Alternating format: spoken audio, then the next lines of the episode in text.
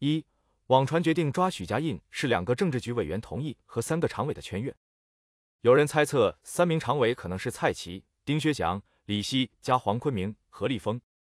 这里面丁薛祥和何立峰本身就是矛盾，因为丁薛祥虽然是常委，但是从职权上和何立峰是平级的，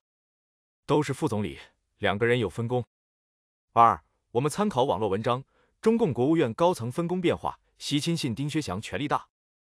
小编只能说，这篇文章的观点值得商榷。我们对比第十四届国务院和第十三届国务院，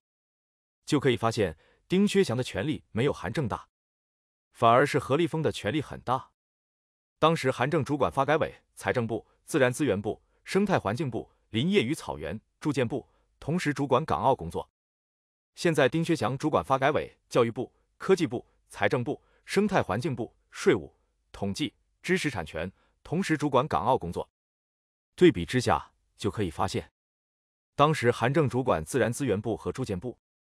而现在这两个由上届的韩正主管的正部级部门，分给了何立峰主管，而不是丁薛祥主管。教育部和科技部上届国务院由孙春兰主管，本届国务院由丁薛祥主管。也就是说，自然资源部和住建部上届国务院是由韩正主管。本届国务院调整给了何立峰主管，但是为了怕显得丁薛祥的权力太单薄，因此把上届国务院由副总理孙春兰主管的教育部和科技部调整给了丁薛祥主管，基本维持丁薛祥和上届韩正的主管部门数量相当。上届国务院本来是胡春华主管贸易，后来改由刘鹤主管，而目前和美国的贸易谈判由何立峰主管，因此。本届国务院第一副总理丁薛祥的权力基本和上届国务院第一副总理韩正的权力相当，就看你认为自然资源部和住建部与教育部和科技部相对比，哪两个部委更重要了？但是与上届国务院相比，明显何立峰的权力比刘鹤更大，因为何立峰主管自然资源部和住建部、交通运输、商务、金融，而刘鹤主管金融、工业、科技。综合来说，丁薛祥和韩正权力相当，但是何立峰无论和刘鹤还是孙春兰相比，权力更大，无形之中就是削弱了丁薛祥的权力。三，从何立峰主管住建部和证监会可以看出，何立峰主管房地产和证券监管的工作是何立峰下令抓许家印的，因为八月十六日证监会调查恒大，何立峰是主管证监会的副总理。四，既然何立峰和丁薛祥权力分工互斥。常委排除了丁薛祥、赵乐际和王沪宁，主管人大政协也可以排除，李希也可以排除了，因为是公安去抓许家印的，许家印又不是官员，是一名民营企业老板，不会由中纪委去抓。排除了四名常委，剩下就是习近平、李强、蔡奇了，他们三个人画圈的，那么政治局委员也不可能是黄坤明了，而是陈文清，政法委下令抓人的。黄坤明和丁薛祥一样，丁薛祥虽然是常委，但是职权是副总理；黄坤明虽然是政治局委员，但职权是广东书记，没有资格在中央文件上批示。黄坤明只可能是向中央打报告。何立峰和陈文清下令抓人，习近平、李强、蔡奇圈阅同意，因为何立峰副总理的上级是总理李强，陈文清政法委的上级是习近平。但是要经过中办主任蔡奇上报给习近平。五，那么是哪一天决定抓许家印的呢？我们看八月一日，恒大歌舞团炒上了热搜。热搜由谁控制？中宣部长李书磊和主管中宣部的蔡奇。热搜是一个很客观的东西，大家都能看得到。另外，我们再看去年二零二二年七月的政治局会议是二十八日召开的，今年二零二三年是七月二十四日召开的。这两个的区别在哪里呢？七月二十四日到八月一日是八天，七月二十八日到八月一日是四天。根据小编对中共行政效率的了解，中共的行政效率很低的，四天时间不够，八天就够了。也就是说，如果政治局会议像去年那样在七月二十八日召开，到八月一日四天的时间，政治局会议的决定还没有来得及落实。但是。今年二零二三年七月的政治局会议是二十四日召开的，到八月一日八天的时间足够去落实了。六，因此，小编认为中共的决策流程是这样的：二零二三年七月二十四日，政治局会议决定抓许家印。黄坤明迫不及待，七月二十五日就给中央打报告，落实政治局会议决定。副总理何立峰批示同意，交给总理李强圈阅。政法委书记陈文清批示同意，通过中办主任蔡奇，交给主管政法委的习近平。蔡奇和习近平圈阅。也就是说，广东省委请示国务院和政法委、政治局会议通过，是这样的决策流程。所以能够看出，决定抓许家印的人就是何立峰，因为在七月二十四日之前，公安是没有介入的，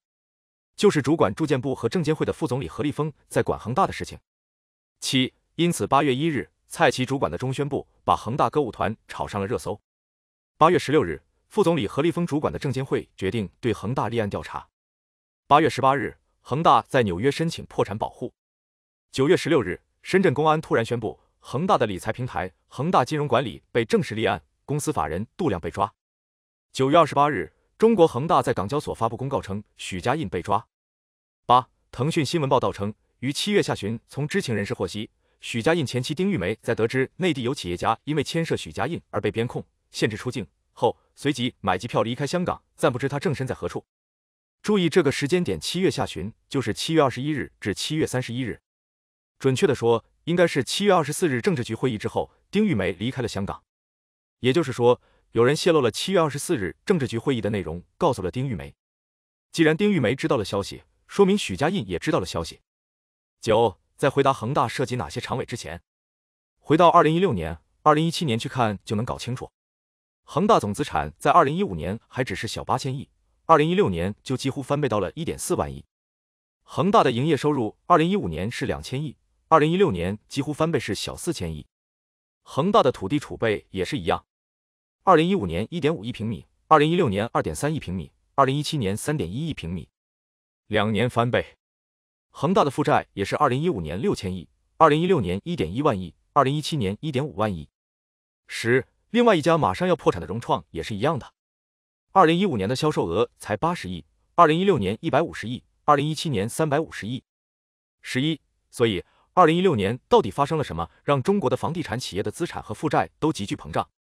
其实是二零一五年大聪明刘鹤搞了一个涨价去库存。今年中国房地产的雷，如果还让二零零八年的温家宝四万亿背锅的话，明显不是事实。真正导致中国房地产企业负债急剧膨胀的是二零一五年搞的涨价去库存。从图片很清晰看出，融创的销售额二零一六年、二零一七年迅猛增长，之前和之后都比较平稳。恒大也是，恒大的土地储备平米数，二零一一年到二零一五年基本持平，二零一七年到二零二零年基本持平。只有二零一六年和二零一七年翻倍了。十二，所以二零二一年恒大暴雷。如果一直拖着不让恒大破产，是让常委家族的人撤资，那么这些常委是什么时候投资的呢？投资的时间点就是二零一五年、二零一六年涨价去库存的时候，等到二零一八年再投资就晚了。十三，搞清楚了常委家族投资恒大的时间节点，只要看看二零一六年或二零一七年的时候。恒大和这几家常委的关系就可以了。首先可以排除胡春华，因为内蒙古倒查二十年，等于习近平已经替胡春华洗白了。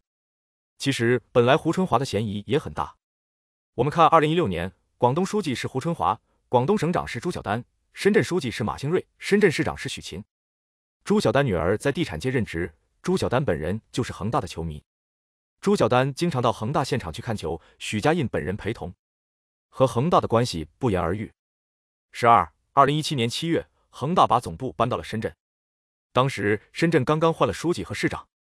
应该就是之前的书记、市长马兴瑞和许勤运作的。许勤前妻是汪洋的人，后来跟了赵乐际。朱晓丹和许勤都是汪洋的人马。朱晓丹和许勤与许家印的关系都很好，所以汪洋难逃干系。十三，根据新唐人电视台的报道，二零一七年曾伟有四年没有回中国，所以没有和恒大扯上关系的时间和空间。十四，最后就是恒大和两家最大靠山。传言贾庆林家族投资恒大是不是真的呢？我可以给出一个美国法庭出示的铁证：刘强东强奸案发生在二零一八年八月三十日。根据法庭文件显示，贾庆林的女婿李伯谈和习近平的姐夫邓家贵做生意的李华参加了当时的聚会，所以两家恒大的最大靠山都出现了。十五，二零一六年五月，据香港媒体报道，从最新被披露的巴拿马文件看。前中共中央政治局常委贾庆林的女婿和外孙女都在避税天堂英属维尔京群岛拥有离岸公司。据《明报》称，李伯潭还将一间名下的内地公司先转移入女儿名下离岸公司新生投资的子公司，再邀由许家印任主席的内地民营企业恒大地产入股，变相借离岸公司隐藏双方合作关系。李伯潭和恒大地产主席许家印的生意关系，直至巴拿马文件曝光才为人知晓。当时报道的关键词可能是巴拿马文件，但现在的关键词明显是恒大和许家印。